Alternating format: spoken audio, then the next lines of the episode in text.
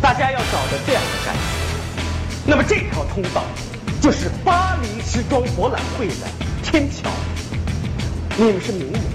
你们是世界名模，你们是世界名模，Come on，是的。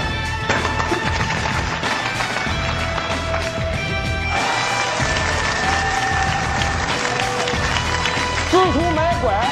弯了够呛，丢了工作，跑了对象。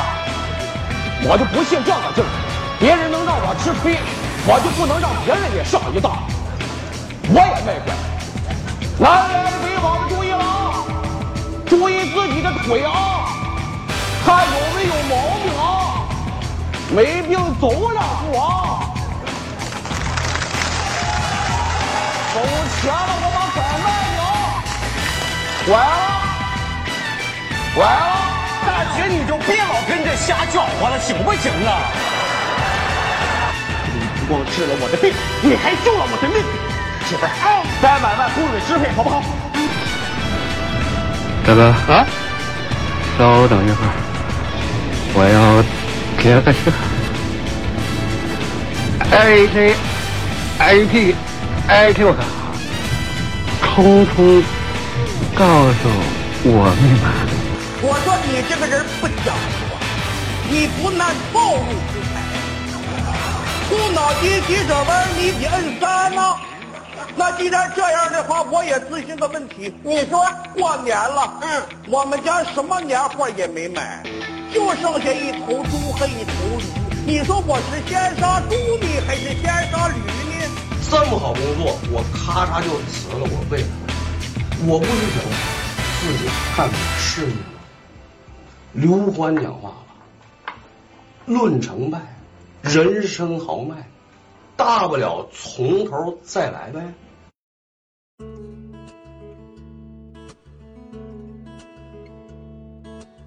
大家好，欢迎来到抓马调频，我是米勒。我是老纪，我是红楼，我是瘦，嗯，这一期我们聊一聊我们沈阳的啊，应该是表演艺术家，对对吧？对对，我觉得应该能成家的范伟老师，彪哥啊，哎，彪哥，老舅，老舅， 老舅，对对对，真老舅，这真老舅，就是之前的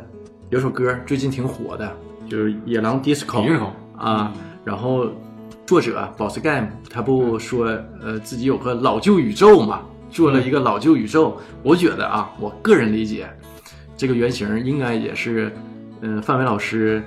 他演的那个马大帅儿啊，对 是不是跟那个里头的老舅又契合一下？因为他那个那个老旧宇宙里边啊儿就是外甥女儿嘛，外甥女儿就是跟小翠儿一样嘛，啊，对对对，有点这个感觉，因为呃，之前我听瘦儿给我介绍这个歌之后啊，我就把那个 Boss Game 的他这个关于老旧宇宙的这一套歌儿我都找来听了，完里头有几首我一听脑袋里浮现的就是范伟老师表演那个范德彪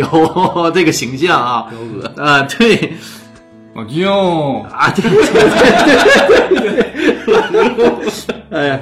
呃，范伟老师呢是土生土长的沈阳人，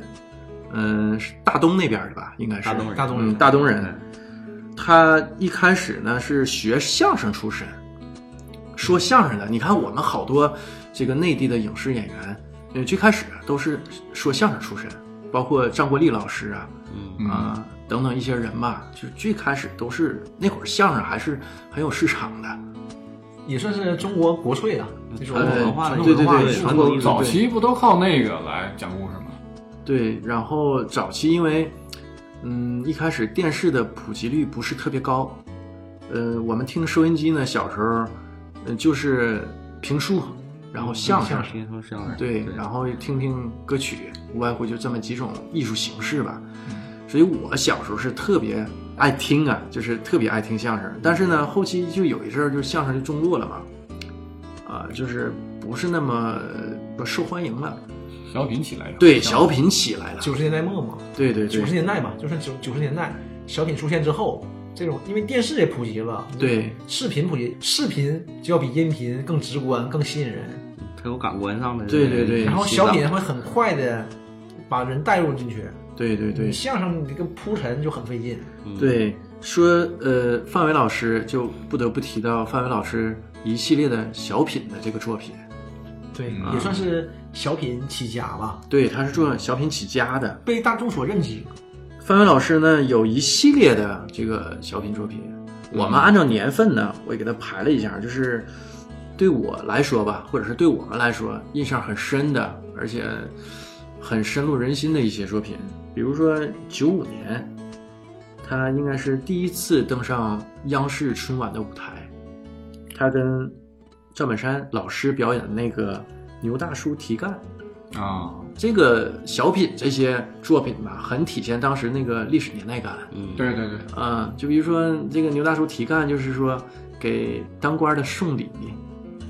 嗯对吧？对对对有点儿是，找马经理为了给嗯学校这个安玻璃，对，所以给马经理想送点礼，把这个事儿给办了，就是给学校安玻璃。嗯安玻璃，嗯最后也是拿塑料布糊的是吧？给我来点塑料布吧。啊，对，拿塑料布糊的，一觉得这这帮人办事儿特别不靠谱，胡吃海喝行，吃饭花个千八百块钱儿的都没有问题，但是玻璃可能就还不及这一桌饭的一半儿对，啊，那就没有钱，但吃饭就可以对经费太紧张嗯啊当时这个讽刺还是很重的。然后我看过一个说法，啊嗯一个报道吧，就说应该是采访崔凯，就是他那个编剧，嗯嗯嗯当时还不太厉害嘛，后来就是中国喜剧家协会副主席嘛，对对对，当时还没那么厉害的时候，就刚开始他们合作嘛，呃，说乡镇的干部呢就找过他，就说你看你就别崔凯老师就别写的这么这么讽刺，对，说我们也不容易，嗯说我们也不是就是那么想就是请客吃饭什么的，嗯说你表现的越好，你这个地方做的越好，嗯领导们越会来视察，你这饭就不断了，啊啊，就是这样的。然后崔凯也解释呢，说也理解你们的不容易，但是我也不容易，说像我这种喜剧本子，嗯，必须得有讽刺，是吧？中央只允许写到县一级，你往上也写不了。这个让播吗？你说的 这个。 这个这个肯定是可以播，哎太谨慎了，应该可 以播。啊虽说我们这个节目啊没什么人 听，但是我们还是自审一 下。我我记得那个年代有个电影儿，赵本山演的，还有很多笑星啊，叫《来的都是客》，啊讲的就是这个村里，他是作为一个这个这个什么形象，类似于这个村里比较能张罗事儿的人，嗯嗯，啊，就是也是各种上层这个这个机关下来检查呀，嗯，包括招商考察呀，嗯，啊，他就是招待这些人儿，左一批右一批，啊，想钓鱼呢，这哈就去鱼塘；想吃啥呢，想吃这个叫什么这个蜜蜂卵，就去这嗯个、这个养蜂的地方去取这个蜜蜂这个卵。那玩意儿能吃吗？我都不知道。我不懂好信儿。我也是搁那里头看到的啊包括头一回说说听说吃猴脑，我记得那是巩汉林演的一个南方老板的形象，一口这个这个南方的这个普通话，嗯啊，说吃猴脑，猴脑怎么吃啊？说给这猴子固定住，脑子固定住，找个小洞儿给脑子打开浇油。啊。哎，但这个哈，嗯我看过一个纪录片儿，嗯真嗯是那么吃，真是那么吃，我看完之后哈，对我当时年纪比较小，我应该是小学看的，嗯，我心里都有点受不了了，真是就是呃，吃猴脑，但这个确实是是这样到明太这么两吃男法两女，嗯然后做个小方桌，一人就坐个边儿嘛，然后那个中间那个桌有个洞，有洞儿，啊完了，然后那个猴子脑袋啊从那个洞伸出来，嗯一人发个小锤儿，嗯，哎，就是那猴子是活的，对，猴哐子哐哐，就这几个人一起就拿那个小锤儿轮流就也嗯就也不是轮流啊，就一起敲吧，你一下我一下，然后把这猴子活生生的敲死。嗯啊，这是国外的纪录片啊。敲死之后呢，有个服务人员过来，把这个猴脑壳一刀拉开，嗯把脑袋脑壳起下来，完、然后浇上油，这也是滚烫的油，嗯滚烫的油，然后浇上就是一人发个勺，又崴着，哎呦，哎呦，这段儿这段儿能播吗？ 可以嗯播，有时候这种不可以播。对，后后来是做了一盘豆腐给糊弄上了，因为也是白不吃脸的。 这个有点像那个麻辣港鲜剧，喜对对对对，港片《满汉满全席》那个对，电影，我就头去年我还看了一遍，叫《来的都是客》，就讲这个那是哪年的电影还记着吗？哪年具体很记不住早了吧很早， 90年代初差不多那个时候，就是反映的就是这个乡村基层啊，这个吃吃喝喝、大吃大喝这个事儿嗯，啊，就是反映那的会儿那个年代就这种事儿很严重啊。嗯很普遍，而且那会儿就是吃喝都已经形成一种风了，风气，风气，很重。后来都把这些这种吃客比成什么呢？这个蝗虫，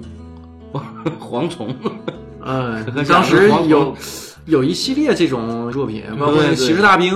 对对，也对有一部作品是讲的对这个事儿讲啊的这我个们是事儿害虫，我们是害虫啊，嘛对 对对对，对，就就反映这个事儿。所以当时这个看这个小品呢，说到这个牛大肚皮干，也是看到这个小品，也是讽刺当时的那那种社会风气。那个时候的小品都是这种讽刺很很直接的，嗯嗯很直接的，一眼就能知道他在说啥啊，讲的是啥，确实是。嗯，那里边那个马经理是吧？马 经理，马经理理不就是上顿赔下顿下顿赔 赔出个下垂了吗？ 但可以说是一下这个时期的范伟老师啊，还没有显示出他个人独特的风格，嗯，而且他的这个角色呢很功能化，对对对，很年轻，他嗯当时挺年轻，还挺帅的。他应该是，嗯，这不是和赵本山第一次合作了，但是是第一次他们俩上春晚，嗯，呃，他们之前就合作过嘛，合作过一些小型的，可能是就是嗯这种表演节目。然后九四年嗯是俩人第一次合作上春晚，但是没上去。啊啊，节目被毙了。对，我以为本山老师的本子没从来没被毙过应呢，该 就那一年。 是吧？呃，他之前已经好几年，连续四五年去了嘛。啊，但是这是采访，就是范伟老师的一个嗯访谈节目，他讲的说九四年那次吧，那范伟是个新人嘛，对，然后和赵本山老师合作，然后说是本山大叔去的晚了点儿，好像是，嗯就是审查已经结束了，然后但是这这帮领导还挺给面子的，嗯那你赵本山来了嘛，肯定要看的，嗯，然后就在中央演播厅旁边的一个咖啡厅里，一排领导加上他们俩就表演表演小小品，当时叫儿子长大了，然后这个小品用范伟老师的话说呢，就是没有观众，这个没有笑声，就是没有这个气场，就一下子非常紧张，说越演越紧，越演越紧，嗯然后领导们都不乐，他也不能乐，然后演完之后吧，就感觉非常可能不太好，嗯没达到理想的效果。然嗯后说文化部的一个主任就跟他说了，说嗯先回去吧，可能是不太行，然后就没拿 掉了。九四年，他是范老师是六二年的生人啊，嗯，那时候三十二岁，比我们现在还小呢，然三出后头儿。啊牛大叔提干嗯刚开始也没过，也是就是挺费劲，挺有周折的。嗯嗯我看他说嘛，说当年呃春晚那个评审是有几次嘛，之前会评审几次是二十二号，都双数日的评审，二十二号、二十四号、二十六号、二十八号，嗯啊四次。他们第一个呢是二十二号评审，嗯评审完就会录下来嘛。说当时第一次评审之后，一位首长就给的评价就说，就是基层嘛，呃，乡村政府是我们国家的一级政府，就是做的这么乌烟瘴气的不太好，说得改一改。然后可能也是机缘巧合，这个建议呗没落到演员这儿，范伟他们都不知道，编剧、导演、演员都不知道这个事儿。然后二十四、二十六，二十六号的时候，就是他们再审嘛，那个首长又看到那个片子了，你看没改，你没改不行啊，那下了吧。你看让你改你不知道，一说下了被毙掉了，马上就知道了。说当时这个事儿很严重嘛，大家都非常关注，就是谁的节目能上，谁的节目上不了，一下子没有十分钟就满台全知道了。说当时呢，范伟和赵本山俩人在宾馆里休息，他俩是一个屋，然后知道了。范伟的说法就是，一下就傻了，轰一下一下傻了，这就上不去了，没办法了。本山大叔也非常着急，也不知道怎么办，然后思前想后，给这位首长打了个电话，这就是看出来就能力还是不一样的。嗯毕竟，毕对，毕竟本山大叔当时已经很知名了，而且之前他参加过一次那个援藏的表演，然后那个时候呢， 跟这个首长有过交集，嗯有联系，然后这次给人打电话，就跟人聊聊呗。那意思就是，你看去年就没上去，今年要再不上去吧，就有点无颜面见那个父老乡亲的了。而且连续两年不上，这个元气可能也不好缓。然后那首长也是也明白，也是明白事理的嘛，就说是这事儿呢，首先不怨于演员，本山大叔也说说，而且客观的说，这个建议我们确实没接没接到，不是我们顶而上不改，完事儿人首长说确实不愿意演员，说那你们就改一改吧，还有一次机会，二十八号还有一次机会。然后他们就改掉一部分，一部分梗就拿掉了，就是讽刺性可能太强了呗，拿掉了，然后就通过了。其中我知道就有一段，就是前段时间抖音也非常火，嗯那种就是你去饭店吃饭，对吧？你问哎把这菜分一下吧，就是甲鱼嘛，然后服务员啊，这个没法分呢，嗯，怎么样分呢？你看你在座八个人，七个王八蛋，咋分呢？这个梗嘛，其实赵本山在九五年的时候他就已经用了，它里面是说你四个人三个王八蛋，没法分，然后这个就不行，你这个太讽刺了，嗯像这个就被砍掉了。但是最后儿子是扯淡了，是不是这个盒儿还留下了？但只是一些特别讽刺的梗。对，骂人骂啊了。对，而且那个扯淡的也是，嗯扯淡那个范伟也说过这个事儿，说因为当时这个王八蛋就三个嘛，就为了这个梗，然后来拿掉了嘛，拿掉之后他就是乒乓球嘛，嗯嗯，然后赵本山就收起来了，也没说这事儿，拉倒了。开演之前，当时可能也没那么严谨嘛，都开演之前，可能到上一个节目或者上上个节目的时候了，赵本山找道具组，说你帮我把这三个乒乓球穿一下，穿上之后，他才跟范伟嗯他们研究，跟他们说这个事儿，我要把这个做一个就是扯淡这个梗，才说出来。范伟就说这要跟我肯定不敢，说那本山大哥你心里有数，知道这个不越界这个尺度，对，嗯，然后确实挺好，而且反响也非常好，扯淡反响也非也最常非后好儿扯淡扯淡就从这儿来的，哎对，这一梗就出来这了，十几年呢，这个梗儿，对，我们一都在这说个啊都在都在说这个，也反响非常好。当然是那里你就能看出来，范伟当时还是很青涩 的。当时那个我看一篇报道啊，说范伟老师回老家沈阳，嗯然后打车，嗯他还想让那个出租车司机认识他。嗯啊，说你看那个本山老师演那个小品呗，嗯完了、然后人出租车司机说的我看了啊，嗯那、挺好啊，特别搞笑。我说我们全家就指望这个，嗯 这一年的笑话就指望这个。 他说你看剩下那几个演员演的怎么样？然后人那个司司机师傅就说，剩下剩下也都还挺好， 没认出来他，然后很失望。说到这儿都没认出来，那没是没是没认出来，对。 范伟老师还有点失望，就觉得你看，好不容易上回春春晚当时是很大事儿，就现在也是挺牛的对上啊。回春晚但是这个影响力，呃，因为我们现在关注的东西啊越来越多，对吧？分散我们这种关注度，嗯所以现在的春晚影响力呢，跟当时比呀、那是小很多。对，咱们说实话是这样，当时你成名的最好途径就是上就是春什晚。么？对最快的途径，但最是嗯你快，嗯如果上了春晚，是不可能不成名的。对对，但是接下来我们要说啊，范伟老师是接二连三的上了很多次，但是都没给人留下很深的印象。那九五年，呃，这个倒不是春晚上的小品啊，这个是忘了是哪个晚会的一个小品，嗯嗯，是杨白劳与黄世仁，跟黄宏老师。嗯对啊，那个 杨白 劳，对，这个也成了当年。呃，有几句流行词的对对这发源地啊，对就对是对嗯最终都是从这儿这个小品里出来的。就比如说这个“欠钱的是大爷”嘛，对对啊，当时也是那个社会背景，呃，三角债，对，三角呃债，三角债，当时流行做买卖了嘛，已经是。对，互相之间借，然后借完呢，基本上都是靠面子借，借完没打欠条，要呢还要不回来，对，你就打欠条，我也还不上你。也没有钱还。对，而且可能呢，我真没钱，因为我钱都压在他这儿了。对我管呃瘦儿借钱，但我的钱呢，都都压在老纪这儿了，老纪不给我，我没法给你啊。那个年代，嗯一个是三角债，再一个啥呢？就是副业，因为他们本身的这个原本的这个职业是演员，哎，换对演员对对对，结果呢，私下里这个都放开这个去做买卖，然后这个导演给召集来了， 当时也是这个下海潮嘛，对对正好嗯都赶经上这个商年代刚开始，嘛，刚开始嗯不允许。好多的现在商业大佬也都是那个年代对哎，呃对，开始下海对做生对意，从那个年代，刚开始搁北京当干部，后来去南方旅出趟差就不回来了。对，有很多。但是当时好像也是政府在提倡，对呀、去海就是南嘛。停薪留职，对，对，那时候政府就有停薪留职这一说啊，嗯也确实很多人都在做。一再一个，那会儿就是也是体制改革嘛，那嗯个年代也是体制改革，啊，也鼓励这些人呢出去去经商。经商啊、创业啊，做点什么。嗯，接下来呢，就九六年，呃，范伟老师又跟本山老师再次合作，呃，三鞭子，嗯对，身边的还是对，这很主旋律的一啊个对消息嗯，我也很爱看啊。嗯但是范伟老师，呃，也是春晚吧，还是没有给人留下很深的印象。也是本身大叔太强大了，这个气场，对咱俩配角，所有的点全在他身上。对，对，那个小品，我记得我当时看完之后，所有的关注度全在那个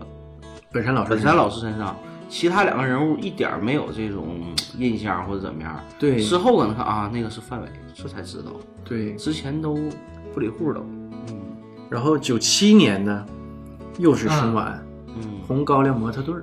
这个就好很这多了回就这个就存在感很强了。对对对，对就是有特点，对包个头巾，扭扭捏捏的，对对对对穿是一身玻璃球子，啊，有的胯骨轴子也是，呃，有几句流行台词，流行台词，啊哎，那那会儿就开始出现了。这次呢，就是范伟老师存在感就强了很多，对，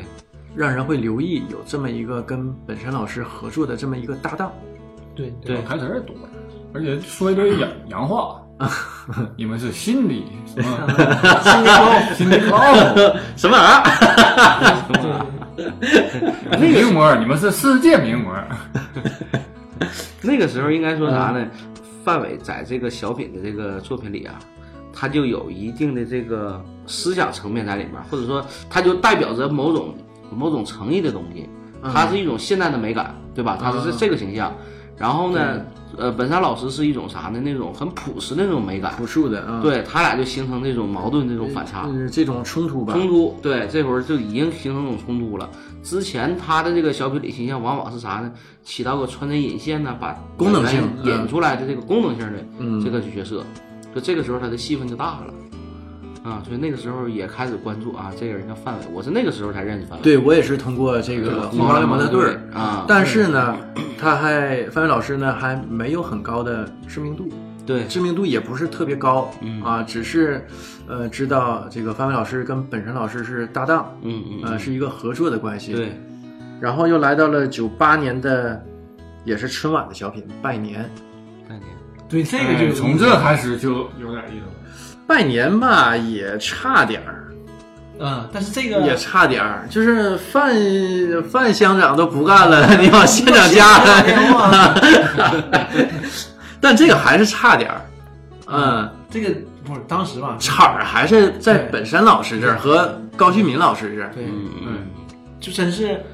如日中天，你完全没有办法就是显现出来。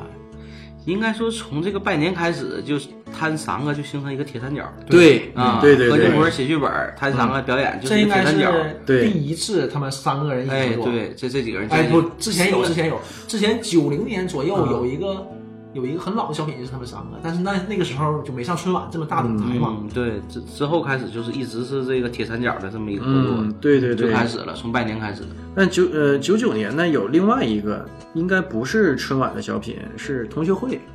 这个给我一些留下一些印象吧。嗯谁给的铅笔，谁给的橡皮？嗯对，都是故事 啊。王二丫，王二丫， 王二丫现在我媳妇儿。我媳妇 儿。 呃，这时间呢又来到了嗯九九年啊，九九年是将心比心，啊呃真是那个对对就对很也很正能量了。对对啊，那个没有赵本山，我是在另外一个台，是辽台是哪儿我忘了，也看过一个，呃，是赵本山替代呃高秀敏，应该聊台吧，嗯这么一个，就有一段时间那是一样的对，有一段时间是这样，就是说的，呃，辽台春晚呢要比央视春晚早一早一天天，嗯对然后呢，他这个小品有时候是不重的嗯嗯，啊，就本山老师和范伟老师他们这个小品有时候是不重复的，但有几次呢，就是在辽台表演的这个尺度啊，语言的尺度更大一些，然后到。央视春晚的这个尺度会搂着点儿，而且嗯有些好很讽刺的点都拿掉了，而且时长也不一样。对，嗯，对对对你对发挥的空间也聊台更大一些。对，嗯，你会跟你很长时间。嗯所以说，为什么相声也不行呢？也在于这点，相声在春晚上你不会给你四十来分钟让你前仆后盖的，对对吧？抖包袱不可能。就是之前郭德纲老师他第四上春晚，然后就给我感觉啊，就是说的不逗，不逗在哪儿呢？最开始吧，他是在平铺直述啊，对实际你抖包袱前面肯定得有一个铺垫，对。你没有铺垫，你这个包袱抖不出来。啊你而且你也不好笑，你还是要有平的，你这个高潮才好看。对，呃，所以他那个节奏吧，到后期可能是因为赶时间，后期吧，他不给你这个留这个节奏的，就让你笑的点。嗯，就说完了，马上就接倒下一个包袱，对对一个接一个吧。这种呢，你没有这个铺垫，你感觉这个包袱都抖空了。嗯，然后他是在赶时间，央视春晚这个时间是争分夺秒的，嗯对，对你有可能你这个节目说长了，下边儿后边儿的节目有可能上不去，呃，对就会对出现这对，个情况。特别是呃零点钟声敲响对之前那个节目，不好掐这个他们时间。说那个节目最难，嗯就在于如果前面演员没整好，时间延长了，那你这节目就砍掉了。嗯，对，因为零点是不是必须要有的必？须要有的这个，嗯，有一次就记得一采访嘛，就说呃零点那个节目是潘长江老师的，嗯，然后前面就因为什么节目就演的时间有点超长了，然后大家鼓掌啊什么的下不来，然后导演带着潘长江老师给后面所有演员就是一个一个鞠躬，一个一个抱歉，说大概大家就是尽量麻烦给我挤点时间出来，要不这节目就拿掉了。真是就是嗯很残酷，很那时候难的，很难很难。嗯不是道歉吧？他也没做错啥，就求人家们。对，就是帮忙了，你帮帮啊嗯忙，嗯就这个意思。然后又是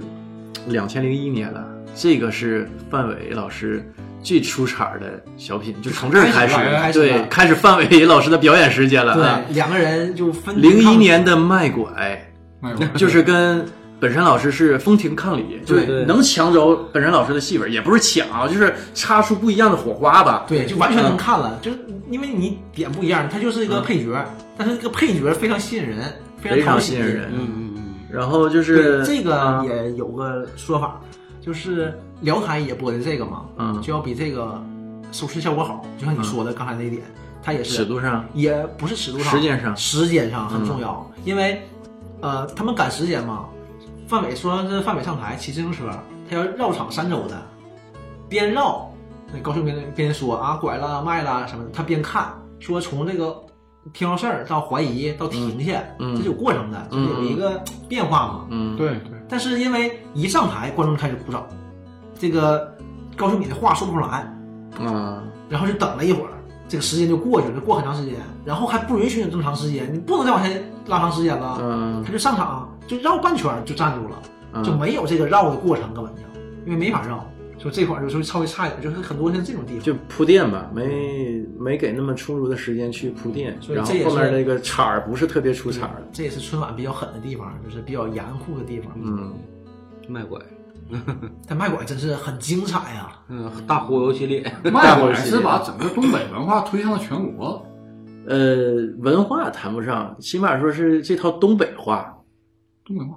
对吧而？且就啊普及了，像我们自行车，对不 对？嗯，而且就是会给南方的朋友们一种，就是东北人原来的感觉都是东北人都很憨厚嘛，嗯后来就变了，变成东北人都贼能忽悠，大家都贼逗，嗯，逗。 对，都会有这都种很对，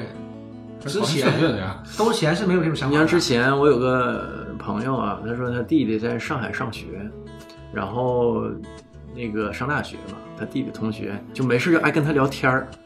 啊，上海的嘛，尤其本地人啊，爱跟他弟弟聊天儿。有的小女生就爱听他说话，就是爱听东北话，就觉得逗嘛。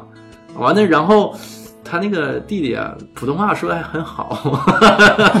所以说不许说普通话。啊，所以就就有个落差感，说你你别这么说话行 吗？而且现在这个东北话也就是越来越受欢迎吧，就原来你可能就觉得东北话就比较土嘛，但是现在就是非常大家很关注这个事儿，特别是呃总会有这种笑话，像说大学寝室八个人，嗯什么有四川的，有湖南的，嗯有北京的，有东北的，嗯有台湾的，有香港的，嗯然后半年以后大家会说什么话？嗯嗯就肯定是东北话，就台湾话都不好 使。如果没有东北人，嗯就肯定大家一口台湾腔。嗯，实际上我觉得啊，北方话还是很有那种感染力。 对，然后呃实际台湾腔儿也很有感染力。我记着那个我们那同学恩旭，我跟你讲啊，嗯，恩旭他在泰国吧对那会儿，完回来之后身，嗯啊边就有几个台湾人，对，全是台湾人嘛，特别多，然后跟他们沟通可能比较多，嗯，然后回来一口台湾腔儿，台湾腔儿不到一个礼拜就变回来就了，变回来，了就改不到一改过来个了不到礼拜，就马上嗯就变回来。周围的环境儿，对，然后还有就是北京话，北京话也很有感染力。你像十八，嗯，他从北京回来之后，就听他说话可别扭了，然后三天，三天给他搬回来。 你要是给我一啥？对对对对，之后就 就是傻逼。 但你没觉得东北话骂人都很有爆发力？对，北京话骂人很那个，我记着啊，就有个外国人嘛，然后之前他在呃采访他嘛，我忘了是他好像是那个翻唱《在北京》嗯那首歌啊，完然后他之前是在台湾呃生活过一段时间，后来来到北京，然后原来说话呢，他就中国话说的很好嘛，原来说话是台湾腔儿嗯后来来北京之后呢，就改北京话了。嗯，呃就说的那个呃北京话啊更爷们儿。我说你是没来是东 北， 北京话在咱们眼里是挺娘 的，骂人都没有爆发力，知道吗？你像咱这边儿， 多有爆发力！你妈！对，后期没事我都逼掉。 呃，哎呀，再再接着说啊，时间又到了两千零二年，就本山老师跟他的铁三角，嗯，呃，范伟老师、高敏老师就是卖车，这是卖拐的第二部。对，这叫卖拐第二部嘛，啊、按照这就么是讲已经，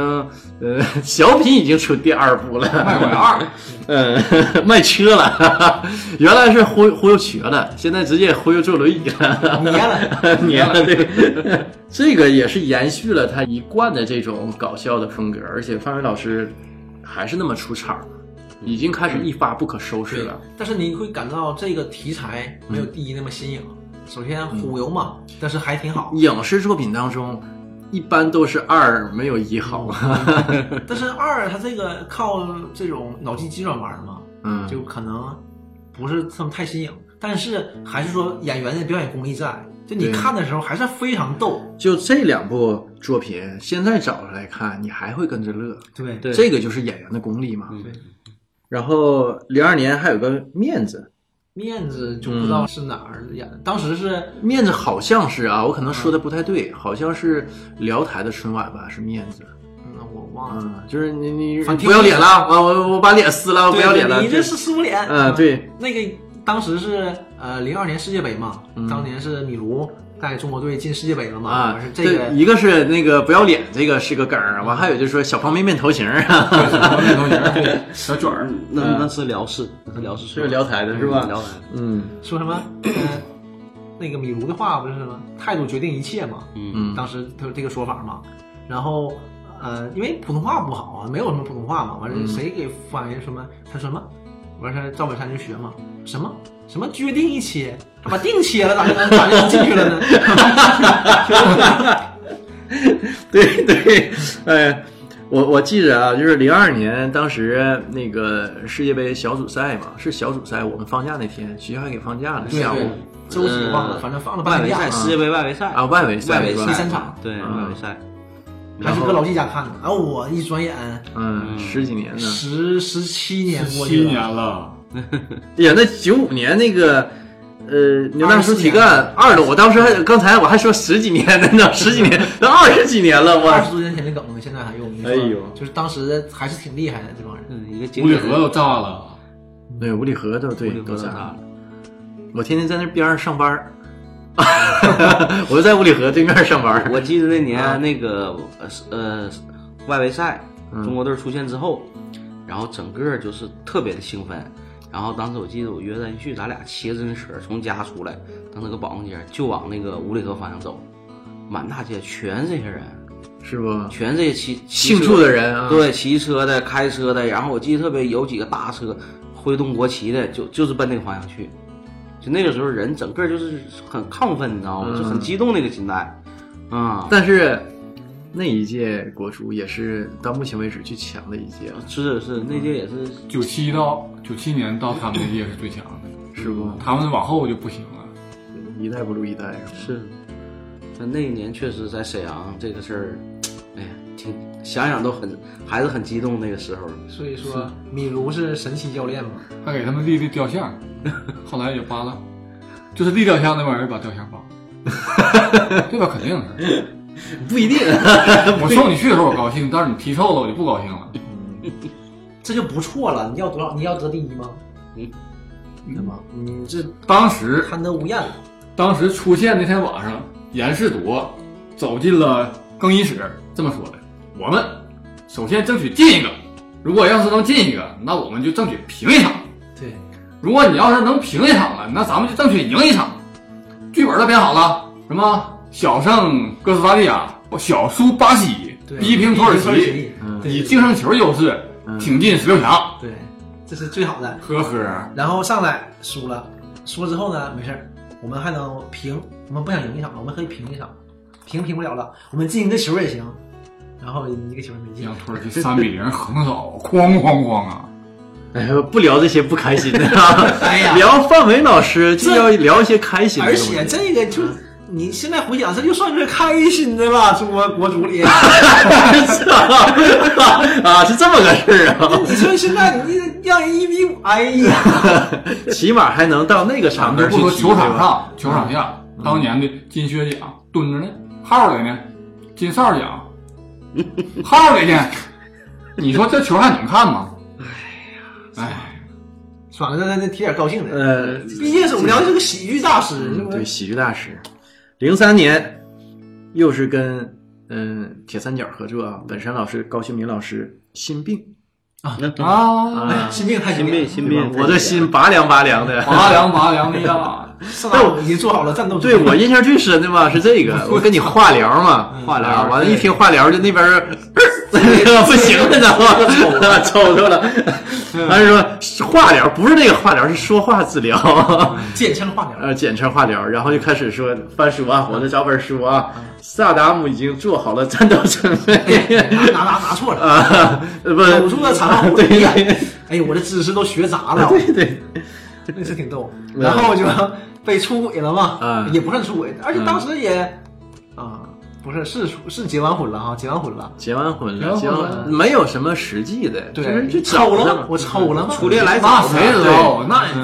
你合计呀你？ 哎呀，演真好，那个嗯所以说这就说回来了，这个本山大叔演真好，都好，啊，当时嗯搁那坐着聊下一话题，然后哐就跪下了。哎你说你，你说你抽了谁去呢？ 我我我真理一 下，真理一下，没事啊，纯爷们儿，啊那大哥个你纯爷们儿，听爷们儿给你讲下一话题， 哎，那个真挺好很有感染力很好，非常好，嗯那个非常那个真是非常 好。对，我记得那年，呃，那年这个小品演完，然后我们学校当时有一场文艺演出，当时也是学生组的小品，其中就有一个梗，就是一个学生拿着一个小火小小暖宝宝宝宝嗯嗯暖炉啊啊，啊，这会儿就是给你放在心口，给你给你暖 暖，疼一疼那疼个，疼一疼。心脏拔 凉拔凉的呀。对，我爸也演过，我爸也演过。我现在很哈很。很多啊，一拿出那个小火炉啊，就插电的那个东西，我就想起那个小品是吧啊？，演的真好，啊，真好，真好。满满的全是当时那个场景啊， 对，历历在目。呃，零四年呢，就是圣水宫，这个就是很温情的，对，也哎是表示当时的那种社会现实，啊嗯什么海归，就是开对开始了，嗯，社会开始重视看到这批这批人，嗯然后讲这种单亲母亲的不容易。对，嗯，这个里面，呃，范伟老师的戏份就不是很重，就没有太多的东西嘛，就是梗儿都不在这个角色身上，全是本身大叔一个人硬挺起来的，这个真是，这小品本身梗也不是特别硬，嗯，对，他的全靠表演点不在这儿，他的点不是说是搞笑嘛，就是那几年呢，尤其是从那个卖拐开始，就网上当时互联网已经开始普及了嘛，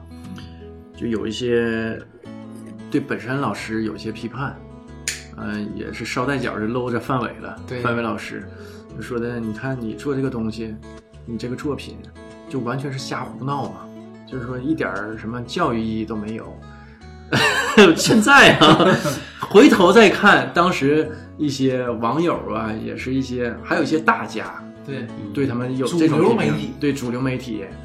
然后有一这些批评，现在回过头来看很可笑，对吧？就就端像你端着你那个样子，，对你像，呃，郭德纲老师不就说了吗？说的我来了，听这个相声就是图一乐，怎么的？你还是听这相声，你还想怎么？还想出门就是啊蓝鲸马蓝鲸马对不？救个火对吧？堵个枪眼儿什么的，那不开玩笑吗？生活已经很苦闷了，就是图一乐，对，对不？不要赋予它什么意义，赋予它意义这个事儿本身就没有意义。对，我们就是过年了，累了一年，高兴高兴，大家全家人坐在一起吃着饺子，然后看着范伟老师、本山老师的这个小品乐一乐，对，就已经够了特别是东北这片儿，嗯就大部分家庭啊都有这个看春晚的习惯，嗯，而且你看春吃晚，饺子看春晚，啊对看春晚就是看范伟老师、本山老师，对，他们这个铁三角还有高其进实平老就是师，看这个。嗯等后来零五年之后不上了，就一下子没有主心骨了，没有灵魂了，我感觉春晚都没有灵魂了。呃就是看春晚不一能看啥直对呃，春晚也是想推出来一个接本山老师、范伟老师班儿的这么一个这么几个演员吧，嗯，但是呢，到现在为止啊，也没立起来。对，有几年是那个谁，郭冬临嘛，嗯，郭冬临老师嘛，也不算吧，啊差点差点也差一些。有几年是开心麻花、嗯，啊我想说沈腾玛丽他们挺不，错，但嗯是不在呢。没有这个这个位置，他们他们占据这个核心。嗯你说看春晚，对吧？最好笑的节目，最娱乐的节目，现在肯定是开心麻花的节目。但是你要说看春晚为了沈腾是不会的，嗯，哎，还没对到这个位置。对对对对对，可能也是因为现在太多元化了，对春晚对对已经没有那么重要了，而且所以呃，有可能是这点啊，因为那个从九五年呢一直到就是零五年，呃，范伟本山老师他们就参加历届这个春晚，当时我们的娱乐手段很少，啊对没有那么多嘛，就除了你看过节，要不打打麻将，打麻将这面放着春晚，或者吃着饭聚会这面放着春晚，没有其他的娱乐项目。嗯现在很多元了，有的都不在国内过春节，有的直接在南方，有的在国外，对吧？南方可能看春晚不是一个传统习惯，对嗯，嗯，因为南方，首先你再再往南，最南边像广东那边、嗯那边，他们春节是要出去逛的，逛花市儿什么的，这也是一种传统。而且北方看春晚也是有客观原因的，太冷了你，干嘛？你出不去屋啊？太冷了，嗯 太冷了。嗯嗯你跟屋里打麻将也不耽误你看春晚呢。对，然后就是零五年的功夫，实际上我对功夫没有太多的印象，也是铁三角，呃嗯，高秀敏表演的嗯那会儿没有高高秀敏敏没了，上，嗯，功夫没有高晓敏吗？没有，没有没有那是赵本山带两个徒两弟徒，弟，对，王小虎什么王的小。虎，啊啊，对对对，有点印象了，对对对，算是这个卖拐系列的最后一部最后嗯一部啊，那我有点有点印象了，有点印象了。是那这个两千、两千五、三千、四千啊五、四千、五千，啪，啊这对个对厨对厨子不看菜谱，改看兵 法了，对对 对，终于赢了。真赢了。那为什么赢吗？这个厨子不看菜谱，改看兵法了。对，啊，对你这么说，我想起来了，刚才我查这个资料的时候啊，就功夫就一点印象都没有嗯，啊，完我还合计是铁三角啊还演过这个，我就有点儿纳闷儿啊，蒙圈了。而且这个吧，你说不好笑，可能也有原因，因为我看过一个说法，就说这部改了十多次，啊，就一直也没过，一直也没过，一直也没过。就是改了十多次，说非常难，整个整个演员、整个剧组都非常疲惫。嗯，然后下场之后，范伟老师马上就和本身大叔说了，说明年春晚我不上了。就之前肯定就已经有这个打算了，这是肯定的。嗯这个也这个也可能是个导火索。之前他们可能也也决定了以后不怎么太演了，嗯然后就是说下场，范伟就马上就提出来了，就明年不上了，太累了，是压力很大，非常大。是而且你对自己节目非常满意，嗯然后可能因为一些客观原因，就你必须砍掉一部分，砍掉你最满意的部分，肯定是这样的，嗯，对吧？你你你肯定不高兴，啊受不了，嗯这这从创作者的角度，他受不了。对，哎呦，就别说这个，就我们广告公司来回改图，对对有的设计师很不高兴的对，，而且就我就别说别说设计师啊，就是我从中间儿说的，哎，甲方让我通知设计师改图，我属于一个呃对甲方的一个窗口吧，然后我去告诉设计师，我说不行，这图那个客户要改，有的设计师有点不高兴啊，但实际上他让我改的时候，甲方让我改的时候，我也有点儿闹心，实际上这图还不是我改。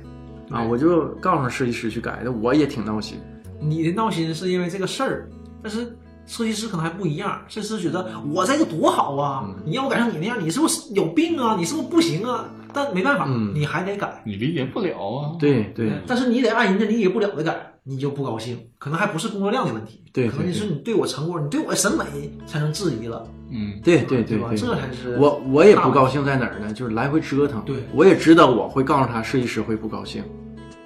对嗯，然后这个事儿一直过不了，我这个事儿还得来回。你看这回改完了，可能甲方又不满意，很很多回都是改改改回第 一稿，所有人都崩溃了。 所以我估计范伟老师当时的状态也差不太多，嗯而且可能也、也是每年都会有这样的事情发生。那肯定是这样真的啊。是春晚的压力很大。宋丹丹不也说过吗？这原来他不和赵本山两个人也是经常合作嘛，后来也是合作完嗯也不之后上了是吧也不上了，压力太大了，受不了了。他公开表示过，嗯可别要我上，求你了。是，而且就是刚开始上春晚，像咱说的似的，九几年上春晚是唯一的途径，嗯，对吧？而且像这种大咖，你也说你不用来通过这种途但是径你去不证明来自己你不了来就感觉你不行，嗯，对吧？我肯定我行，我年年上我行，没有我就不行。但后期吧，但后期嗯就看开了，人家嗯，对，就是我不我不在乎这个，我不在乎而且这个啊人家，咱这么说吧，无论是范伟老师还是宋丹丹老师啊，嗯，都是成名立万的角色啊。嗯，对对人家不用通过上春晚去证明自己，对人家可以有别的途径啊对，嗯拍电影啊、电视剧呀、情景喜剧啊，对呀、什么都行啊。那接下来呢，这个范伟老师就不上春晚了，我们来讲一讲他的这个电视剧。嗯，我印象比较深的啊，嗯，就是我上大学那几年，每年冬天一放寒假，就有一部电视剧《马大帅》。对，嗯，马大帅，马大帅是所有这个呃范伟老师跟本山老师合作的这个电视剧当中啊，我认为是最好。这，因为他俩现在还有合作，我有点不太敢说这话啊。对，但我确实认为但是我最好对的。嗯我自己看嘛，你感觉对而且就是接你要说接地气吧，这些片都非常接地气。它之所以火、啊，就是讲述的就是呃东北这些事儿，或者是东北农村的事儿，对吧？嗯但是你会感觉马大帅更写实，马大帅讲的马大帅不更是尖纯锐，对，更更尖锐，而且他不是讲农纯农村的事儿，对呀他是城乡结合部，县城儿，嗯对，县城开儿开源啊嘛，开源嘛开源，嗯，维多利亚大酒店，哎呦我去，对老舅，其实我觉得老舅这个对呀东北不就文是化输出就是马大帅里出来的。对，啊就对是呀从这儿出来的。老舅、彪哥啊，范德一彪，你看这个嗯词儿特别多，而且你看他这个范伟在这个剧里这个形象啊，嗯，彪很哥能啊代表一部分人，可能代表用人群，嗯，剩下一部分人可能现在吧，社会人儿，呃这号人少了，不少不少不少不少那我也不少不少，那是吗？嗯，不就是那可能是我接触不到了，你文化人儿跟咱不一样，你这混艺术圈的，这咱比不了你。呃，那他的你看，你细嗯你回忆一下他当时的这个穿着，穿的那个大衣服，胸前一个大骷髅嗯嗯，啊，脖子上大大链子，大链子，大啊然后墨镜一定要放在头上，而不是 戴嗯上嗯。 完一洗澡，完了链子飘起来了，一 泡池子， 就那个形象，那个形象，你回忆一下嗯那个年代，就是身边，尤其东北很多这种人。但现在我就觉得啊，是这戴链子都少了，就不男是，现在的不戴链子改戴文玩儿吗？啊，对文玩儿，对啊现在全文脖玩上儿戴了，个串儿吗？在手里戳个串儿吗？嗯现现在都改成这个了。你不也戳这个吗，老 季？还他妈檀香呢，嗯玩香了，现在 这文化人儿不一样。就是就是那个年代啊，就现在在都装文化人了呗对，对呃当时都装黑社会混混黑社会的当啊时，都是有钱，嗯对吧？现在呢都是有文化、有底蕴，对吧？都玩这个。追求的不一样了。嗯。所因以为现当时吧，可能刚开始呃有钱，刚开始有钱，那哎，个对，你看啊，就是包括就是演后来那个，呃，跟小顺儿啊，处对象那个刚子，刚子完还有那个阿豪嗯，啊，里头演那个角色都是社会人，对，用我们的话说就是社会人嘛嗯对。对对，所谓社会人呢，是社会闲散人员，怎么说，有点黑社会性对质，对，灰有点灰吧嗯呃，灰色地带吧，对咱不能说是黑色地带啊，呃，灰色应地该带，说是在社会上人脉交际很广泛，呃，三教九流，哎，他都接什触么人，都接触啊对对嗯啊，就是这种人，能力也很强，属于这么一个角色。是然后也做生意，自己也是有生意。，对，本身也是做有做着一自一摊事儿，然后朋友之间有什么事儿呢，还帮着给摆一摆，嗯，嗯，摆事儿大哥，摆一摆， 我这记印象最深的是那个范伟老师饰演那个嗯彪哥啊，嗯完了告那个就有的村长嘛，嗯不来城里头去开源找那个彪哥，完然后就说的你别老管我叫彪子彪子，管我叫彪哥。完了，管那个让村长儿也管自己叫彪哥，然后村长就说这不差辈儿吗？对吧？我叫彪哥，我儿子也叫彪哥，这不差辈儿吗？各论各的，各嗯路嗯，各论 各的，这印象最深啊。因为当时那个港片儿就是黑社会嘛，都叫什么什么哥嘛，就嗯打个比方，华哥啊，都叫华哥，所有人都叫华哥，他妈也叫华哥，知道吗？ 啊所以说这个彪哥这个称呼也是跟那边儿看跟那边学学嘛的，。嗯对，其实因为很多那时候东西都看港片儿嘛，对当时当时的这种港片儿，完还有就是香港那边的文化，嗯对吧？流行文化对东北影响非常深非常非，常这也是为什么野狼 disco 他唱的那段儿是粤语粤语的，对，还有东北粤，啊，对，东北粤语很不不太标准是吧？不是那么标准他也是得他会说的啊说，那个结尾做的挺好啊。对，就是我为什么觉得啊，那天我跟郑先生我说这个这歌啊，就是《野狼 DISCO》，我说这歌是是个奇歌，非常狠，是东北文化的集大成的这么一部作品。对，就是嗯当年那段历史也是。呃，完郑先生跟我说说这歌太土了，我说那你就多听几遍，你就不会觉得土了。对，你就多听，你这么跟我说，你就是没听明白，或者是听的少没没听进去，啊。没抠，对，就是真是东北文化的集大成的这么一部作品。唱的部分是粤语，然后呢，呃，这个老旧的这个宇宙，你知道吧？这个带着这个节奏，我操，真牛逼！我觉得是脱胎于，就是，呃，两千零三年左右吧，因为马大帅是零三年上嗯的嘛，呃，对，是零三年，呃，脱胎于零三年，就那个时期，把那个时期的这种东北社会啊，这种流行的这种感觉，就对带的很好对，就是那个年代的，嗯啊这，种很有历史感。对对对，你一听就回去了，就是他这个塑造历史感的这种能力哈，这首歌儿就非常强就一了瞅有人打电话那个劲儿的，啊喂啊！对对对对，喂，摇头呢，啊，就你回回你就有没有这样的初中同学？对，在第一天，哎呀，嗯对我就这个劲这儿，干啥？摇头呢，挂了啊。哎呦我， 你是不是就是那个初中同学？ 不是，我有很多那样的初中同学，我以为啊，你是其中一个 呗，主要这两年混文文化圈 儿的，去过地铁，我去过地铁。对对 对，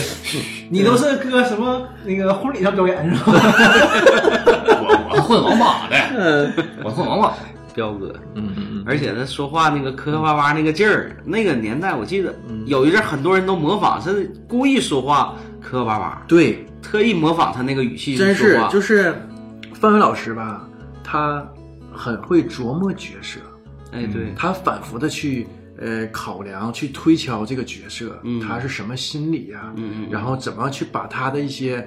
呃这个角色的感觉去最大化，嗯就比如说他会让你让观众留下很深的印象。对比如说我首先我磕巴，他是你看啊，这个呃马大帅里的磕巴，跟后来那个药匣子那种说话那种大舌，头药匣不是大舌那头个不是，药匣不是那个那个啊，呃深爱王木生对对王木王木生生大舌头，对对对，就是磕巴和他就是这种说话的感觉是不一样的。每部角色他都有自己的特点，对能让观众真正的去记住这个角色本身当时马大帅啊这个范德彪的形象真是一股热潮，啊。特别是在东北，因为我那个呃，就是我印象最深的啊，就是古有那个弗洛伊德嘛，西有范德一呃彪，范德伊 彪嘛对对，对啊完然后那贴着嘛，一场游戏一场梦。解梦嘛，啊，完，然后那个让我欢喜，让我忧，哎呦我，大不了从头再来嘛。 哎呦，这全是流行嗑，全是流行歌，所有的这些都是范伟老师精心设计的。就比如说那个《大不了从头再来》，原唱是只不过是从头再来，然后范伟老师就觉得太文词儿了，你读着嗯不如唱的那么有力量。但是呢，你换成大不了就很有力量感，大不了从头再来。它是精心设计过的，它每个角色、每句台词，它都是琢磨过的、考量过的，呃，深挖过的，就特别牛逼。很少有现在小鲜肉去这么琢磨角色，嗯，其实老的一派演员吧，嗯就是尤其是影视的这个演员，他们都有个过程叫啥？叫填生活。以前一说拍电影、嗯对拍啥都填生活。哎，对对对对，啊，包括就是说那会儿我看一个报道，就说这个巩俐啊，嗯，巩俐现在也是每次她拍一个什么作品的时候，她都要要进行两个月以上的体验生活这个经历，她去进入那个角色去体验一下，感受一段，所以说她才能去表演但创作。那个时期都那样。我记嗯着那个就《阳光灿烂的日子》也是，嗯，呃说当时把那个呃夏雨啊，还有宁静他们都关在一个是部队吧，我要是没记错的话，嗯然后天天听革命歌曲，啊，然后也天天那个操练嗯啊，跑早操什么的，啊，就完全军事化那种管理嘛，就让他们呃回到那个年代，找回那个感觉。对，但现在我感觉就有点不可思议，没有人会去这么做，也没有剧组会去这么做了，因为这帮演员的时间很宝贵了。那个我今天好多戏呢。对呀、某小鲜肉在排演一个士兵的情况下，居然留长头发，我简直不能理解。哪部电视剧还是电影啊？电影啊，《上海堡垒》啊，这这演员我不认识啊，我也不提名了。你都上海堡垒了，还不提名呢？没事儿没事儿，你不说嘛，嗯，我也不喜欢他们。 说《流浪地球》嗯把中国科幻的那个大门打开，嗯，然后上海上海堡垒很快就给它关 上了。我没看过啊，我我我不好置评，嗯，我就不评价了。还行，但是应该说，确实这个，呃，彪哥这个形象真是深入人心。而且我记得我那会儿我看那个形象啊，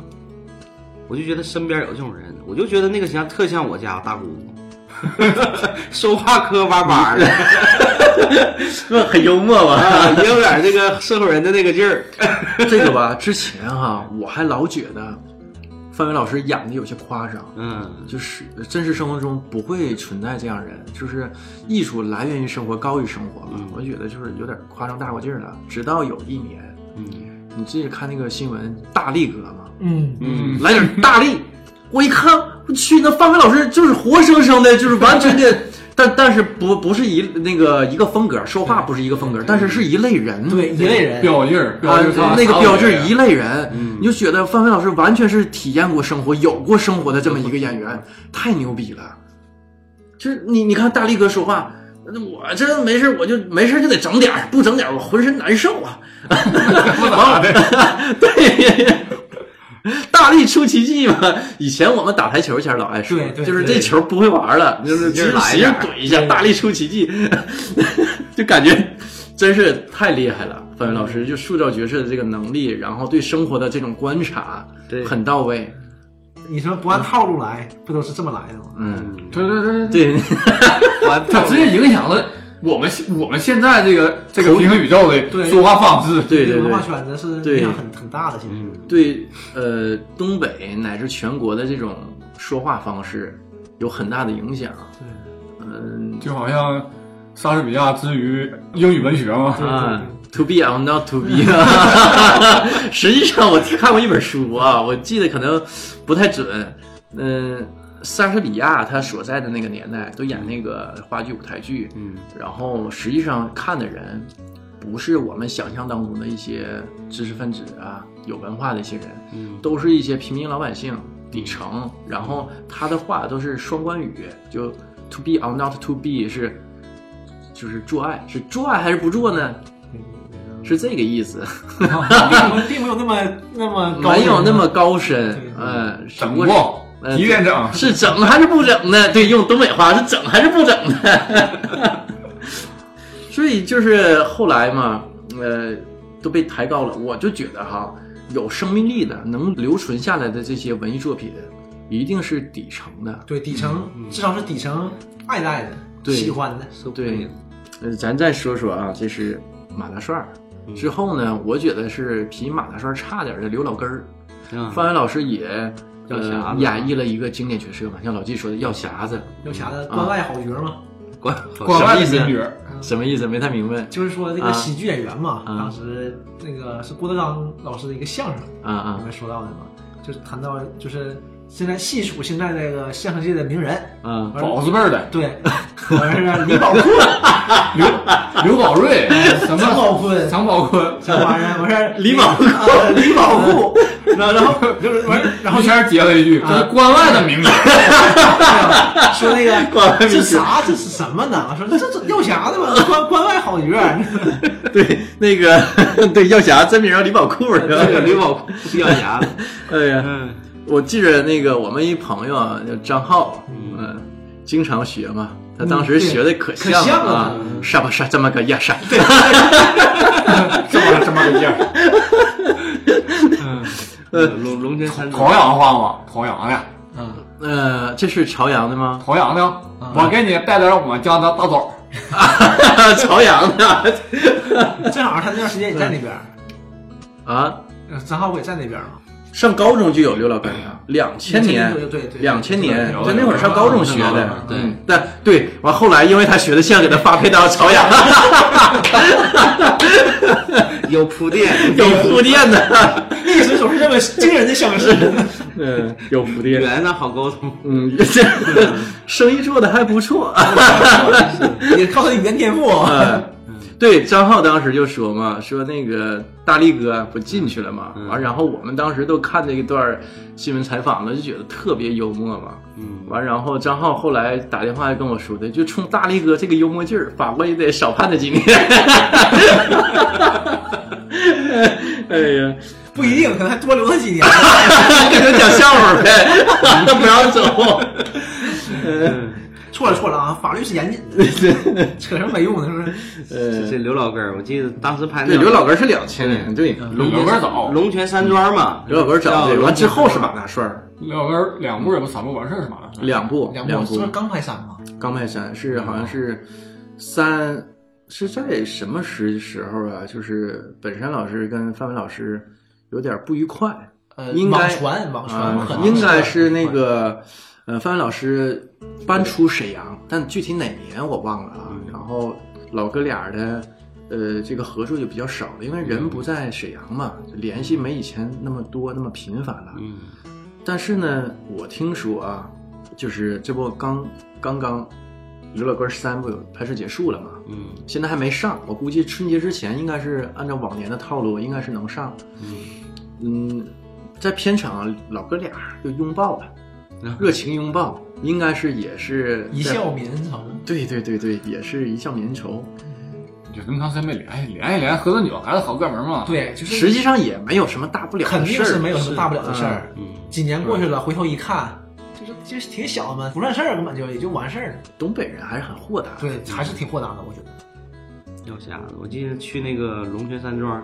他那个拍摄基地我去过，啊，你还去过？去过。然后那个药膳部，药膳部里边有一个这个药匣子这个服装的戏服，嗯，每个游客呢都特意穿上那身衣服，戴着那个帽子， 背上那个药匣子，照着照片儿。 我记得我当时我也拍了一张，我跟徐磊当时一人拍了一张。就是那几个屋嘛，包括什么刘老根办公室啊，是谁谁谁的什么什么屋啦、啥的，唯独药匣那屋是特别受欢迎的。所以说那个形象还是真是观众留下这印象个非形常深象的。还是就是后期哈、嗯从卖拐之后，哎，也不是从卖拐之后吧，就从大概是两千年左右吧，嗯应该是这么分。呃，范伟老师所饰演的每一个角色，他都是精心设计过的。那下的功夫很深的。，对对，嗯，这职业我是素真养正想不到哈，就是现在我之前上网看一些报道，有些年轻演员抠图，人都不到片场去，然后呢不对台词儿说一二三四五六七对这个是最狠的。啊，放龙啊啊放龙啊，谁放龙吗？那原来是我 留原来我就喜欢啊，啊？ 打牌放龙啊？我没没听清啊。俩券儿就是我一套五十 K 就你说你说，哎呀，这题你不错呀，啊，三十五，就这样的，因为他没看剧本，他不知道该说什么，他就直接这么说，然后后期配音给他配上去。嗯，我都想象不到，啊，真是这样。就是现在，我估计如果范伟老师哈、还有就是范伟老师这一代的老艺术家们吸引了，谁还能撑起来？ 不是吸引力也不懂那样儿，只是有一些不要脸的嘛。 敢提名不？你说吧，也是，谁呀、你这么说，那个方面大了，你就不如直接，也是 吗？啊？你就不如也 是，对，嗯，呃最明显就是那个。是他是不？对是他呀我都不知道说的是口头谁表演，嗯，绝了，绝了，这真是，可能夏天拍片怕热闹或晒着。嗯、林子大什么鸟儿都有，这没办法，因为现在影视行业这个市场很好嘛，对所以这个市场一好的情况下呢，不光是吸引了大量这些有才能的人去从事这个职业啊，那也引来一些就是纯是来捞钱的这么一批人，无论是说演员呐、还有说一些。嗯，从制片方吧，对对对，一些资金也是这样。他来做片子就是为了挣钱，这无可厚非。但是你差不多点儿啊，嗯，就是短平快，就用最快的手段挣钱，嗯，就是买 IP，然后什么人气高的 IP 我用什么，谁人气高我就用谁，演什么不重要，好不好都不重要，就是他拍起来就名字都不好，不好不重要，你得看完再说吧，就嗯你看就行了。这这就是互联网起来以后的效应。对，这种就会流量明星啊，对吧？就而且你就会对整个影视圈造成很大的影响。但是那个刚刚刚少儿说这个《上海堡垒》，不也是流量小生主导的，是鹿吧？晗，鹿晗，嗯，嗯， 是不也砸了嘛？所以就证明什么呢？这两年观众也不都是傻子啊，观众不傻，都一看被就知道忽悠了好几年了，这哪缓过来？一看， 你这是把两方都得罪了，你把那个鹿晗的粉儿得罪了，你把普通观众也得罪了。就是你好不好，你先看，对吧？你因为你人气高，你这演员人气高啊，都会来看，看完了不好拉倒呗，不好骂他几句，嗯，完你事这儿买了。完票，你看完才了不好吧你？钱花了我就行，我收到那个钱就完事儿了。嗯而且你这样呢，少我做俩特效其实没多少钱。对，现在最贵的就是演员，然后加上后期宣发，对，就嗯内这是容大头儿上的对内容上并不做太多，所以这样的你是不会长久的。但是他们可能也没想长久，有这么几年，呃我我转向了。今天啊，就也不是今换别地儿去天了，我这两天看过几篇报道啊，就是说的横店，首先啊，就说影视行业在这个市场的下沉，这个行业在没落。首先，横店好多演员啊没有戏拍，横店影视城、嗯这个剧组啊已经少很多了，跟之前比，这个比例少很多。嗯然后好多横店的群演嗯现成在票。不做这个群演了，做网红，在做直播，在做抖音。嗯啊，因为你剧组少了，没戏拍嘛。嗯，对，然后以前可能一个月就几千块钱儿啊，就做这个群演的收入不高啊。现在人家做网红，一个月一万多块钱儿，嗯就做直播，就随随便便的做抖音很对，正常随随便便都一万多块钱，而且这个收入呢，目前来说呢还是很稳定，对比做群演要稳定。而且不累，然后呢，还有另外一个事儿是，大批影视公司在倒闭，嗯嗯这个是真正存在的。嗯啊，所以说这个行业也是在收紧，对吧？有一些良币驱逐劣币，我觉得是这样劣币驱逐良币，啊。劣币驱逐良币。不是，现在是良币驱逐劣币，你没觉得这几年影视作品水平上很高吗？啊，对，就是你普通的已经做不出来了，就是至少是你混事儿的，你想捞钱的，这种公司已经混不下去了。啊，你像你像说上海堡垒这种，那是大公司，你说他这个片子不好，你是跟谁比？你跟那嗯对，嗯些小作坊做小制作，那完全比不了。他还是绝对有卖点的，而且当然有咱说卖点就请鹿晗，嗯请不起。一般公司怎么可能请得起？对，就是这几年也是嘛，就是太次的已经上不了院线了。对对，所以我就觉得这可能也是一个好的现象，就是把不好的都赶走，让真正这些热爱这个行业的，然后这些优秀的，无论是演员呢还是影视公司，让他们去把这个行业做好了。你像这两年的这个一年每年几个大档，五一、十一，嗯还有年底这几个档嗯，片儿比前几年都好多了。真是会有很多很好片子，比虽如说然以主旋律为主，那个倒不重要，，对，但是它主旋律的片子也会好很多。主旋律也不都是差片儿吧？对，就比如说的啊，我说几部主旋律啊，《红海行动》。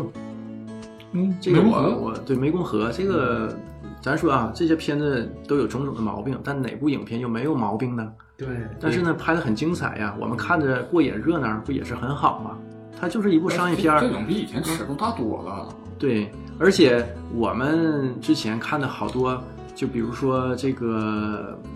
嘖好莱坞的这些商业大片儿，很多也是主旋律。啊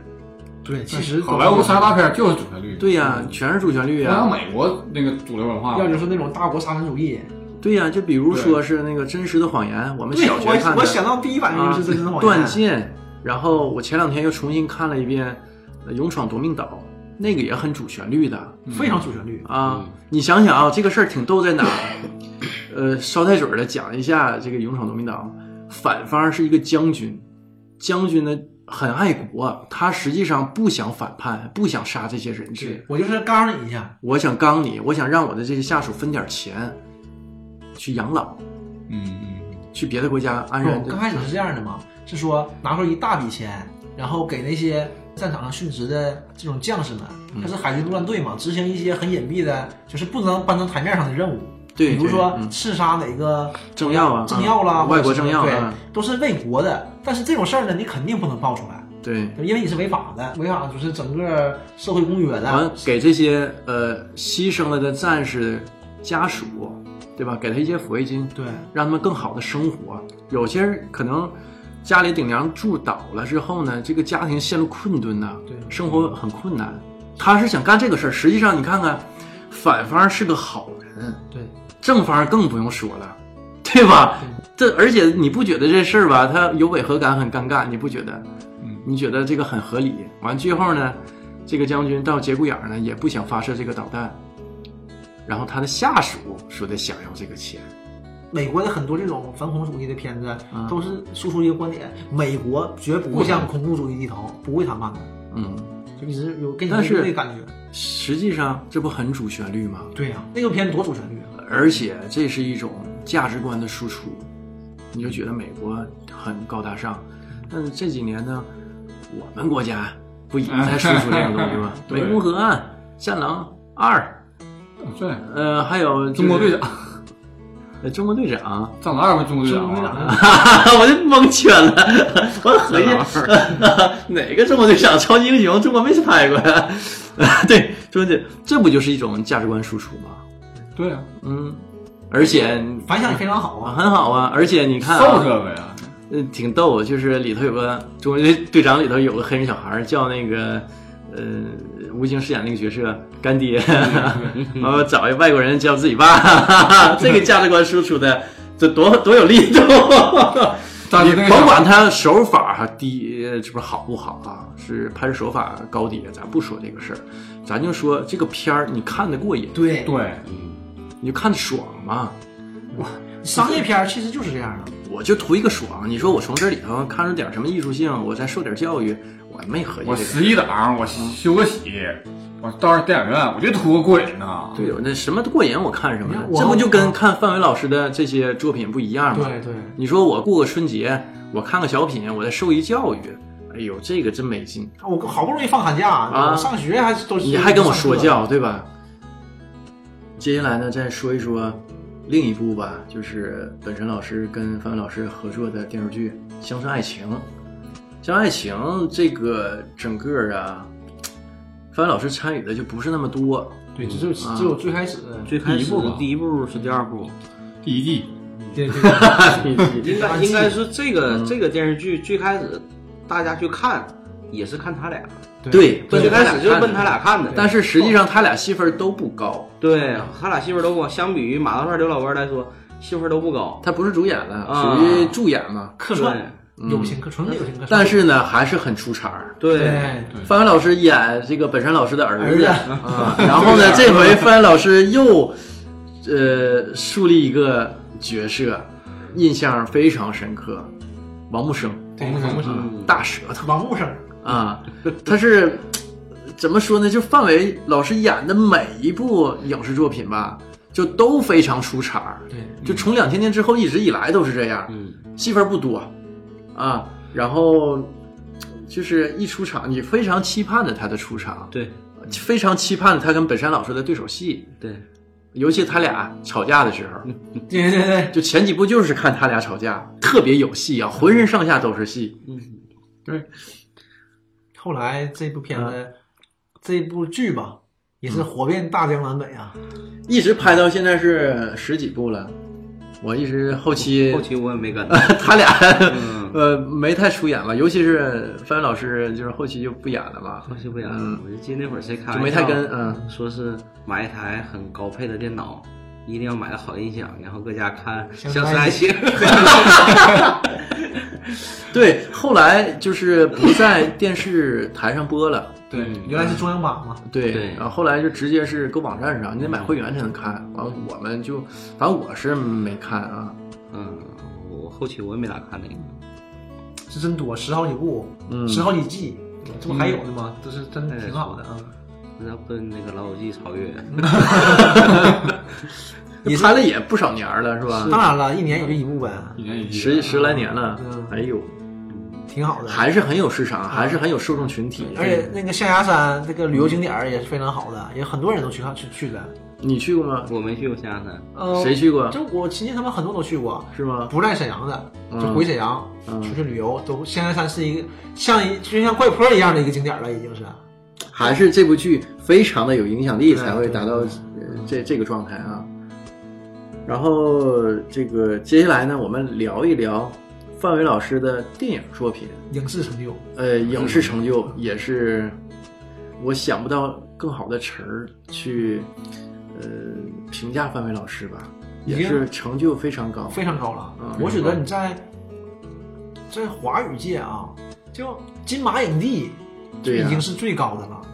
嗯，就是他艺术性更强一些吧，对在华语对，呃，就是整个这个华语电影圈儿应该这么说算。是对演员的，我觉得是最高的了评价。嗯你像金像奖什么的，嗯，他就是人气还是金像占大部奖分是主要推的也是香港的影视作品，嗯主要是粤对语对那边的对对啊。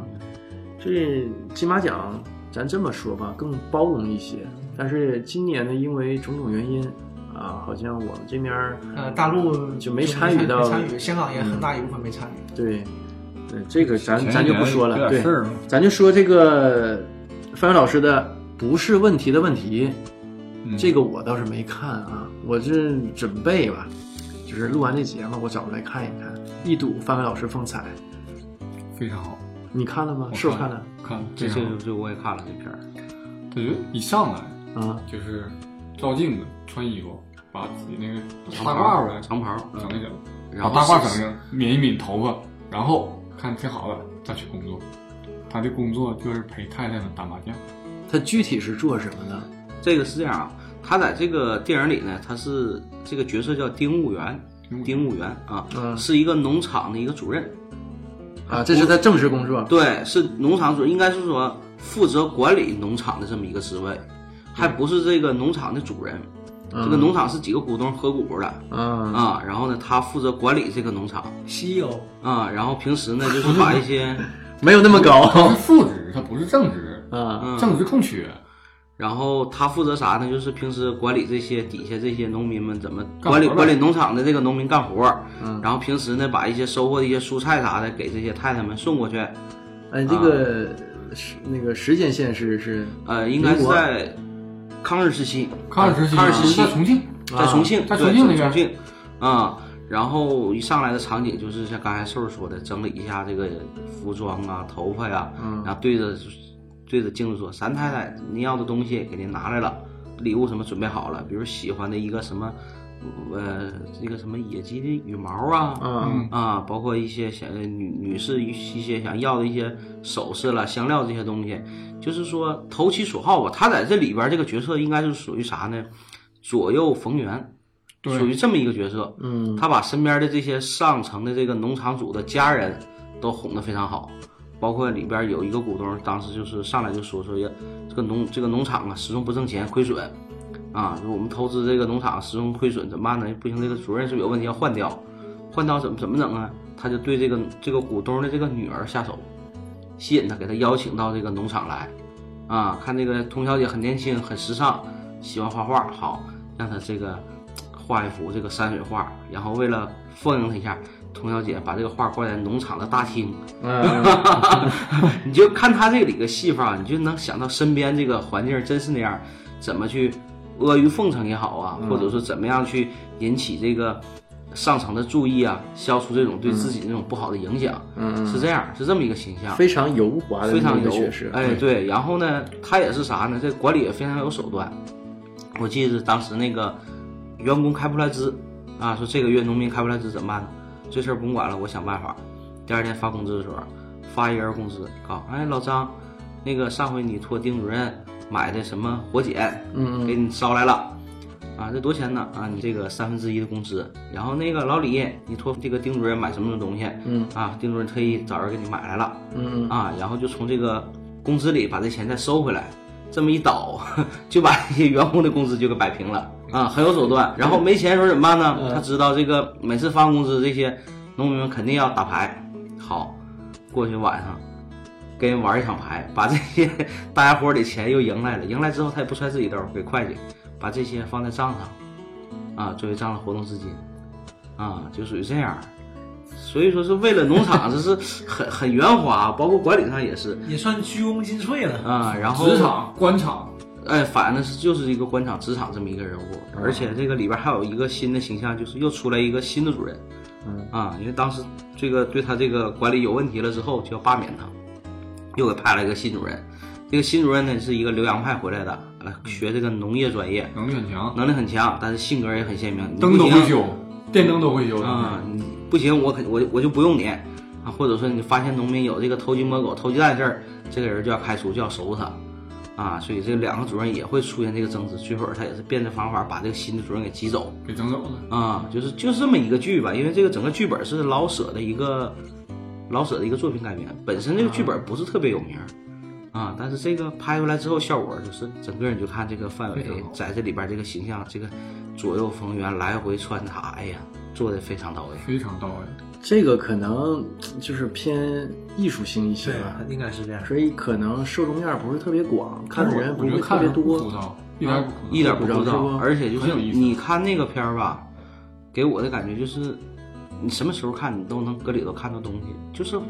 能想到官场，也能想到职场，也能想到生活当中。人有时候就是那样，你需要做的圆滑一些，可能眼前吃点亏，或者但是我变通一下，用别的办法。嗯呃，每个人在社会上都他都会有嘛，因为有人喜欢你，有人不喜欢你，他怎么样迎合那些人，怎么去和他们进行沟通啊，确实是做的真是。周黑尔就是，虽然他在位的时候，农场不挣钱，但是他的位置很稳。我的工作不是农场，我的工作是你们。 让大家伙儿都满意。对，管理厉害的地方。而且这个角色，我就想到什么呢？每个单位都有一个职职位叫啥？办公室主任。对，办公室主任就是这样，就是负责这个的。就是负责这个对的。你真正运营也不归我管对，我只是维稳的。对，上上下下都给你处理的很好。这个是范伟老师主演的一部电影，，对，主演那一部但分人，是纯主演嗯，对，就即使范伟老师不主演的电影，嗯，可能就是个客串的，小小露那么一面儿，可能有的就两三分钟，嗯但是一样会给你留下深刻的印象。对，，这种对非常多。比如说大哥，我我我先结结结个事， 《天下无贼》，天下无贼哎，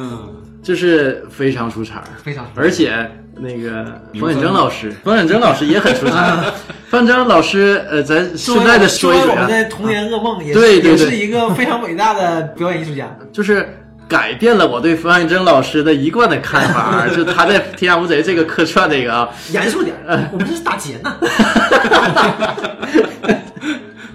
他老演这样的， 对，演过一段，演非诚勿扰也演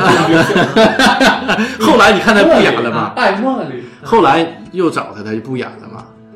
廖凡演的。廖凡演了吗？完说他整容了，越整越像廖凡，他他就不想演了，他觉得重复自己没意思嘛。这种演员就不喜欢重复自 不己， 喜欢重复。只对，是演什么像什么，嗯。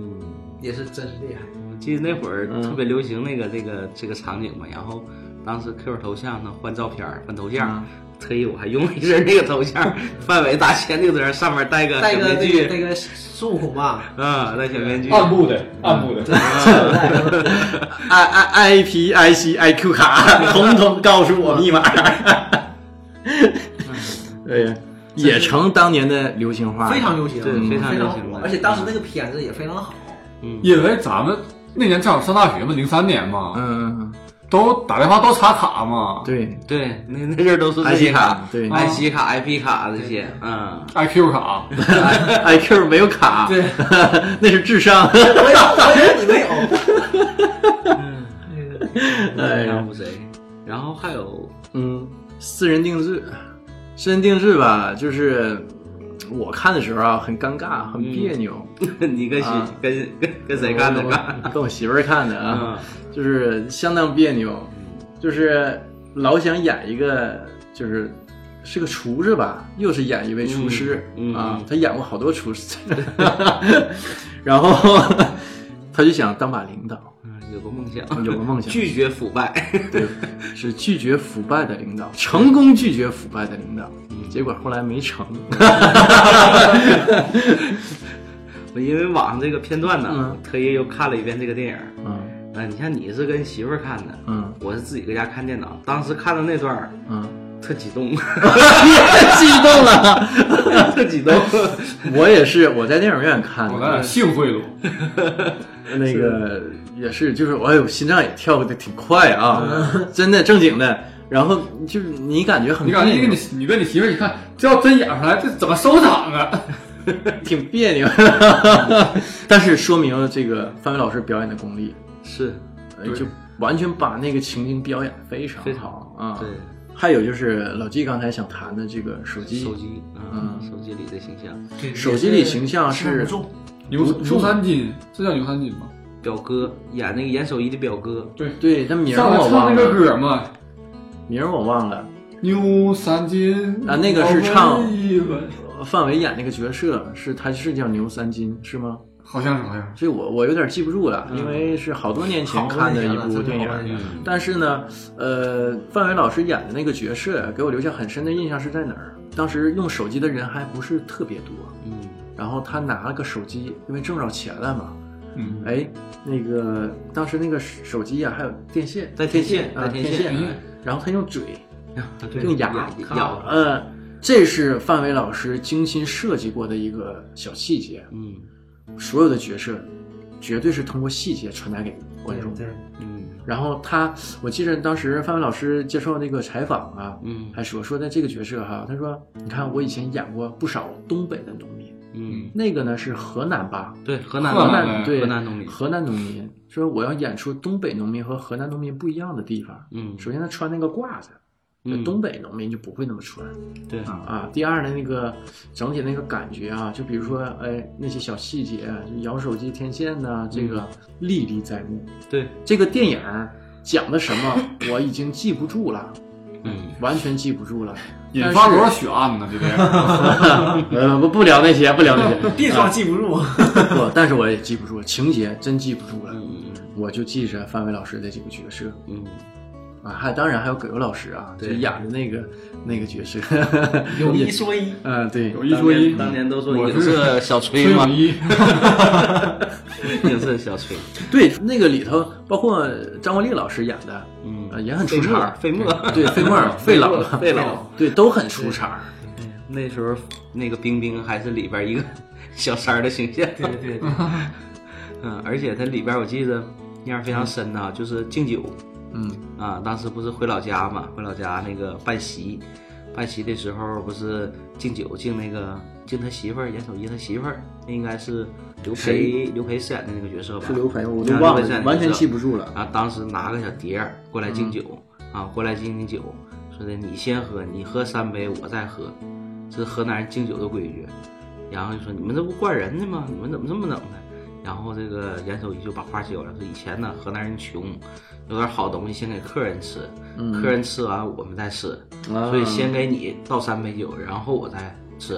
嗯嗯，是嗯这样，我前阵出差嘛，正好是到南方，嗯恰好就跟河南人在一起吃饭，啊，那个单位的这个领导都是河南人。然后当时我们喝酒的时候，就是拿酒就是说这样啊就这样，我先给你倒酒，你先喝两杯，第三杯我再跟你一起喝。所以河南人一敬酒都是三杯三杯，你先喝两杯，第三杯他再跟你喝，几圈下来这酒那就你不冷盯不住 啊！是啊，轮番来啊，啥玩意儿？轮番从哪？左边这人搁左边打拳，那人搁右边打拳。 这盯不住，盯不住。我说河南人真是那样。那天喝那酒的时候，我就想起来那个电影里那个场景，你先喝，喝完我再喝， 真是那样。 哎，不行不行，我我我我已经拔不出来了，完全就是私人定制那个范伟跟李小璐那段儿。 哎你说这些东西的时候啊，我脑子里还沉浸在那个场面。这个这有关，你脑洞挺大呀。 所以我我沉浸的我有点无法自拔。 这期就到这儿吧，我我一会儿回去补会儿电影。你真的是看电影啊？ 行，那真定了，真定了，拜拜。拜拜拜。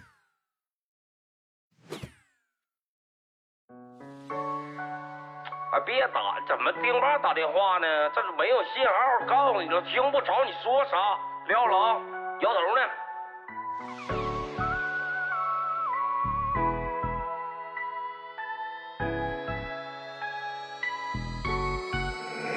新理地花，我想要帶你回家，在那深夜酒吧，那管他是金是假，情侶真正搖擺，忘記中意你他，你係最美人家，你知道嗎？这是最好的时代，这是最爱的时代。前面哪里来的大井盖，我拿去往里迈。如此动感的节拍，非得跟门口耍帅。我蹦迪的动线上面怎么能有障碍？大背头、BB 机，舞池里的零零七，东北初代霹雳地，DJ 瞅我也着急。不管多热都不能脱下我的皮大衣，全场动作必须跟我整齐划一。来，左边跟我一起画个龙，在你右边画一道彩虹，走起来。左边跟我一起画彩虹，在你右边再画个龙。别停，在你胸口上比划一个郭富城，左边右边摇摇头，两个食指就像两个窜天猴，指向闪耀的灯球。新理地花，我想要帶你回家，在那深夜酒吧，那管他是金是假，情藝真情搖擺，忘記中意你他，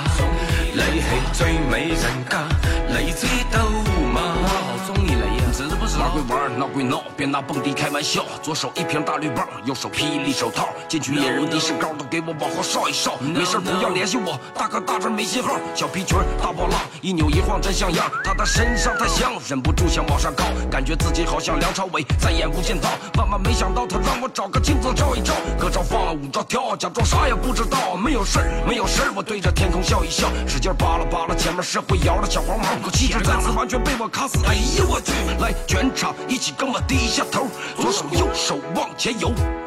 捂住脑门儿晃动你的胯胯轴，好像有事儿在发愁。那啥呢你啊？新理地花，我想要帶你回家，在那深夜酒吧，那管他是金是假，情侶真情搖擺，忘記中意你他，你係最美人家，你知道嗎？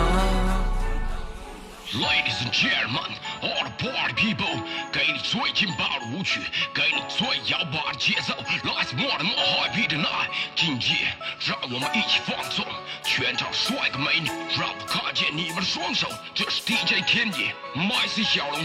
欢迎莅临。夜晚 disco 来左边跟我一起画个龙，在你右边画一道彩虹。来左边跟我一起画彩虹，在你右边画个龙。